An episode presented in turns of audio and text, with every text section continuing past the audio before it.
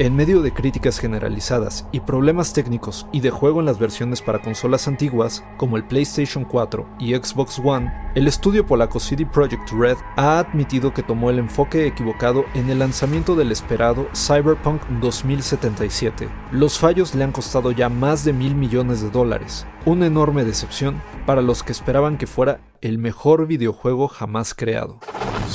Institute.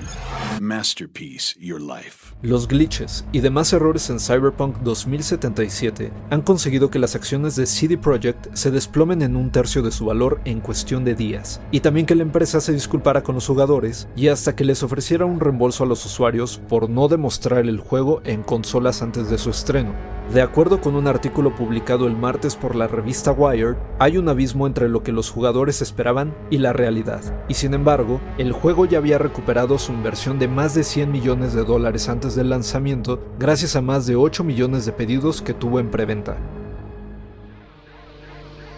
De acuerdo con Wired y dejando de lado el rendimiento, el juego en general está bien. Se espera que los problemas más importantes en las consolas antiguas se solucionen en algún momento de febrero, pero la cada vez más grande disonancia entre las expectativas y la realidad, y la pérdida de confianza de los usuarios, esas se llevarán más tiempo en repararse.